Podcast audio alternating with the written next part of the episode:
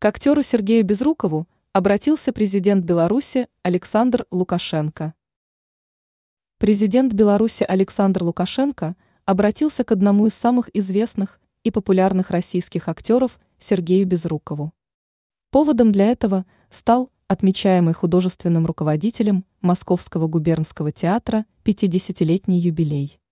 С этой знаменательной для народного артиста Российской Федерации и лауреата Государственной премии РФ датой его поздравил белорусский лидер.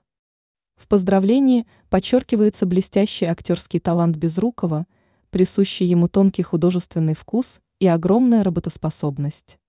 Отдельное уважение вызывают ваши высокие личностные качества, активная общественная деятельность и твердая гражданская позиция, цитирует текст послания пресс-службе главы государства.